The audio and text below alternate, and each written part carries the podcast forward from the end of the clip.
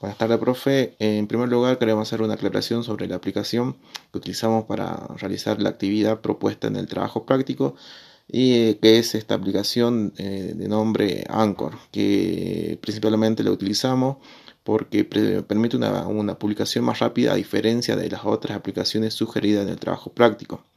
Otra aclaración que queremos realizar es que teniendo en cuenta el contexto en el que estamos, eh, fue difícil coordinar con el con el compañero de, trabajo práctico, poder hacer un, podcast eh, referido a la temática y poder coincidir para realizarlo. Por tal motivo hemos decidido utilizar un audio que ya utilizamos en otra materia.